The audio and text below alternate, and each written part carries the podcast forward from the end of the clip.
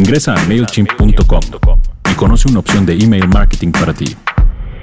MailChimp presenta. Escuchas. Escuchas un podcast de Dixo. Escuchas a Salvador Camarena. Salvador Camarena. por Dixo, Dixo. la productora de podcast más importante en habla hispana.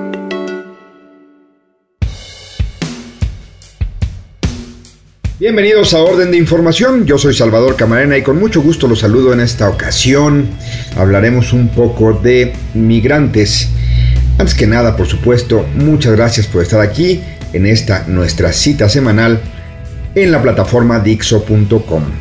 Yo siempre estoy a sus órdenes en arroba salcamarena, eso por supuesto en la red social Twitter y cada semana aquí a través de Dixo.com. Eh, Durante muchos meses, mientras la situación en Venezuela empeoraba en materia de derechos humanos, durante muchos meses se ha discutido por qué México ha abandonado el perfil que llegó a tener en otro tiempo con respecto a una presencia internacional en la región por lo menos, en donde se hiciera escuchar la voz de nuestro país con respecto a la defensa, a la búsqueda de salidas democráticas a algunos de los problemas que se presentan en países eh, vecinos, en países de América Latina y en concreto luego de la increíble, terrible historia de la aprehensión y la injusta condena a Leopoldo López, eso sin mencionar múltiples atentados en contra de la libertad de expresión y por supuesto la gravedad de la situación en general en Venezuela, durante muchos meses, insisto, muchos han cuestionado qué pasa con México que ya no es lo que era. ¿Por qué no levantaba la voz? ¿Por qué no trataba de mediar? ¿Por qué no trataba de convertirse en un actor que buscara, que promoviera soluciones, que abriera puertas, que incentivara, incentivara qué palabra más fea, que, que invitara al diálogo, esa es la palabra correcta, que invitara al diálogo, que se posicionara como un actor que no puede estar indiferente ante problemas de un vecino, como en este caso, por supuesto que lo es, con mucha relación con México, Venezuela. Quizá tengamos una respuesta en que el gobierno de Enrique Peña Nieto no ha querido de ninguna manera que al tomar una posición proactiva con respecto a distintas crisis, otros países, en mínima reciprocidad, hagan lo mismo. Entonces, en una versión muy chafa de aquello que llaman la doctrina Estrada, aquello de que cada quien sus problemas, en una versión muy chafa, porque esto ya es llevarlo al extremo, estaríamos bajo una lógica de que el gobierno de Enrique Peña Nieto no se mete en situaciones dramáticas como las que atraviesan los ciudadanos de Venezuela, enfrentando a ese gobierno absolutamente no democrático como es el del señor Maduro, porque la propia administración de Peña Nieto no podría presumir eh, que esté haciendo, que esté encaminado, que esté buscando o que al menos se sujete a una revisión similar o a la crítica en políticas que también darían mucho de qué hablar. Escuchas, a Salvador Camarena. Dixo. Como siempre agradecemos el patrocinio de MailChimp.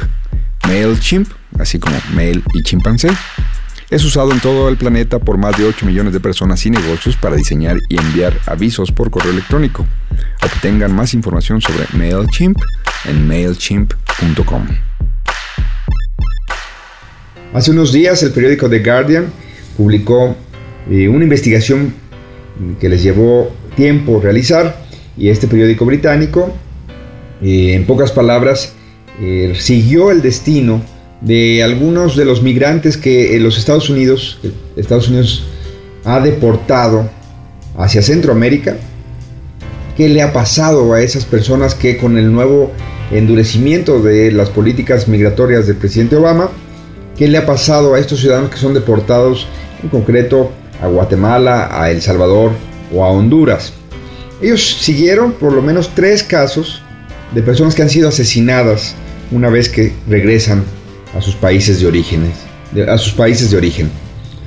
De hecho, el, The Guardian cita un estudio que ha identificado por lo menos 83 casos, 83 personas que tras haber sido deportadas de Estados Unidos, estos tan solo desde enero del 2014, han sido asesinados en El Salvador, en Guatemala o en Honduras. 83 casos ya que se han podido comprobar que una vez que fueron deportados por los Estados Unidos, han encontrado estas personas la muerte de manera violenta en sus países de origen.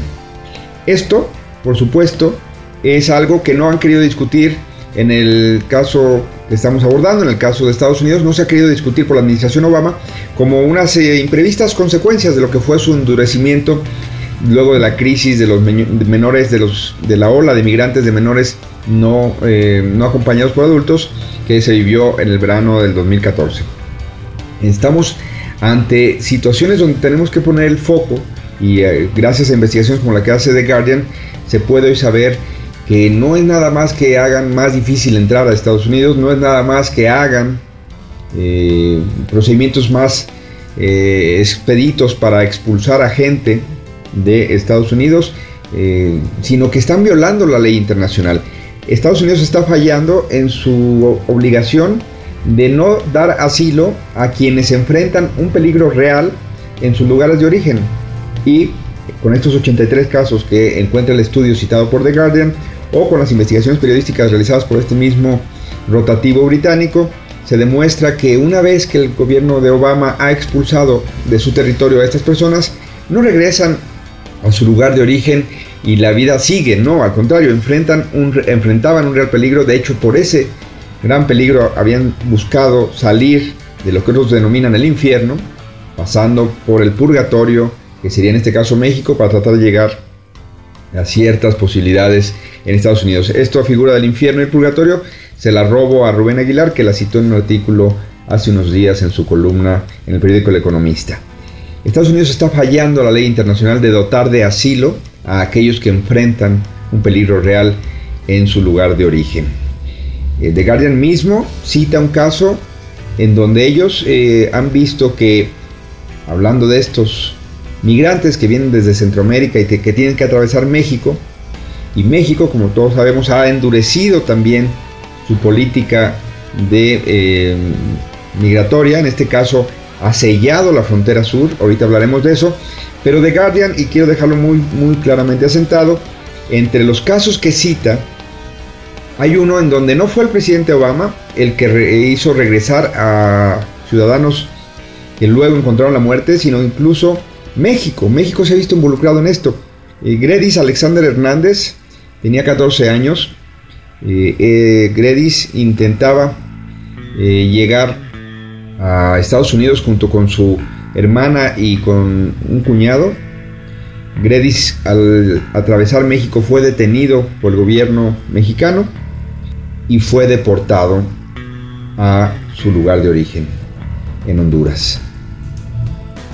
Gredis recibió dos días después de volver, dos días después de haber sido deportado y llegar a, lo que era su casa, recibió dos disparos mientras dormía. Fue detenido por el gobierno mexicano, expulsado de manera inmediata y al llegar a su casa, los que habían asesinado a su pareja, a su novia, le metieron dos balazos. Las políticas migratorias que han emprendido los gobiernos de Estados Unidos y el de México tienen pues estas consecuencias entre otras. Generan más problemas allá y estos problemas pueden incluir la muerte. Eh, este, esta investigación del diario The Guardian salió el fin de semana. Curiosamente también el periódico The New York Times sacó algo al respecto. Pero en este caso, eh, estamos hablando de, hoy, miércoles 14 de octubre, cuando grabo este podcast. El periódico El País el día de hoy registra en su página 9 el siguiente titular. México expulsa del país, es decir, de México. México expulsa 2.000 centroamericanos a la semana.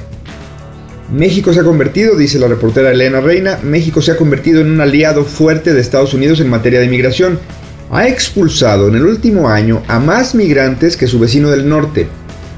A más migrantes que su vecino del norte. 107.814, unos 2.000 a la semana, frente a 70.448, la mayoría centroamericanos. Estos son cifras del Immigration Policy Institute y, dice la reportera Elena Reina, muchos guatemaltecos, hondureños y salvadoreños que hubieran llegado a la frontera hace dos años han sido interceptados las detenciones aumentaron un 25% desde que se activó el año pasado el Plan Frontera Sur, una medida gubernamental que permite más deportaciones, pero que ofrece pocas garantías sobre lo que ocurre con los que se ven obligados a regresar.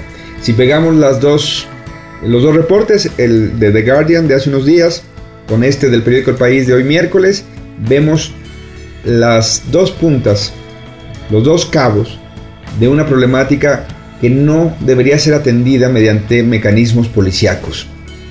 Si ya estamos regresando más gente que Estados Unidos, y si The Guardian encontró casos donde personas que han sido regresadas de Estados Unidos o de México encuentran la muerte, entonces se puede decir concretamente que México es hoy por hoy una nación que envía a la muerte a ciudadanos centroamericanos que lo único que buscan es tratar de salir de zonas de alta peligrosidad y que en, vez de encontrar solidaridad o mecanismos donde México se involucre en, negociaciones para, eh, ¿se acuerdan ustedes? A lo mejor son muy jóvenes, de, había mecanismos para la paz en Centroamérica, había mecanismos para pacificar la región, había mecanismos para la reconciliación de los pueblos en donde México era un protagonista. Bueno, México hoy abandonó la política, abandonó la diplomacia, se alineó con, ya hemos, cualquiera hemos visto las consecuencias de la guerra antinarco, bueno, se, se alineó con una mecánica policial para tratar con el tema de la migración y hoy regresa más centroamericanos que los Estados Unidos mismos. Qué orgullosos debemos sentirnos de lo que hemos logrado en pocos años. estamos haciendo la labor a los Estados Unidos, la labor sucia. Tenemos un enfoque policial, policiaco, para lidiar con un tema complejísimo como la migración. Y estamos mandando ya de regreso más migrantes centroamericanos que los propios gringos. Lo hemos hecho fantástico en estos tres años. Así que no extrañe que por supuesto no queremos involucrarnos en problemáticas como las de Venezuela, porque con qué autoridad moral podríamos nosotros levantar la voz para decir busquemos una solución que vea el problema desde muchos ángulos, que entienda que esto no es blanco y negro necesariamente y que hay que dar salidas que a todo el mundo le permitan ganar algo. ¿Cuánto tenemos de verdad? ¿Cuánto tenemos que aprender de ese proceso de negociación de paz que han venido llevando a cabo los colombianos en La Habana? Meses y meses buscando una solución que no es blanco y negro, sino que tiene muchos matices, Quién sabe si lo logren, pero ahí van. En cambio nosotros aplicamos un modelo policíaco y regresamos a la muerte a miles de centroamericanos. Con la crisis que hemos visto de los migrantes sirios en Europa, se escucharon por ahí algunas voces de que México también debería levantar la mano para ofrecer nuestro suelo como lugar de asilo. No podemos literalmente no podemos. Porque en problemáticas que nos involucran directamente no tenemos nada de autoridad moral para andar presumiendo por el mundo que nosotros podemos recibir a ciudadanos sirios huyendo de una guerra.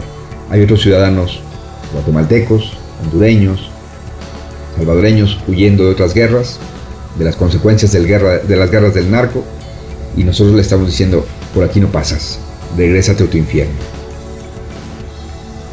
Soy Salvador Camarena, como siempre mucho, mucho gusto en saludarles cada semana aquí a través de la plataforma Dixo.com en este podcast. En esta ocasión este podcast sombrío con respecto a la migración a los centroamericanos y a la gran labor, al gran país en que nos hemos convertido, un país policial. Esto es orden de información, nos escuchamos la próxima semana. Ingresa a MailChimp.com conoce una opción de email marketing para ti. MailChimp presentó. Escuchaste a Salvador Camarena, un podcast más de Dixo. El diseño de audio de esta producción estuvo a cargo de Carlos Ruiz.